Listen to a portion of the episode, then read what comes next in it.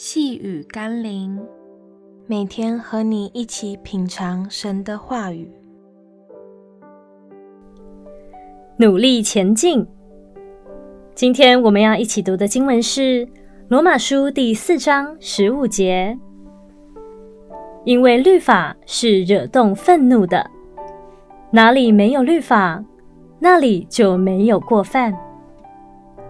从神的眼光来看，没有一个人可以达到他在义上的标准，因此他给了我们一套律法，让我们知道自己离他的希望与标准有多远。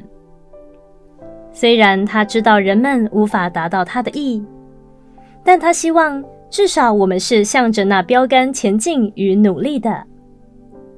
求神帮助我们明白，神不是以我们是否达到标准与否。来定我们的罪，而是在意我们是否朝着神的标准前进。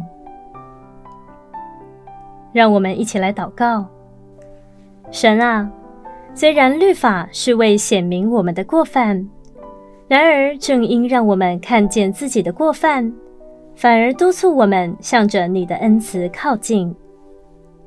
奉耶稣基督的圣名祷告，阿门。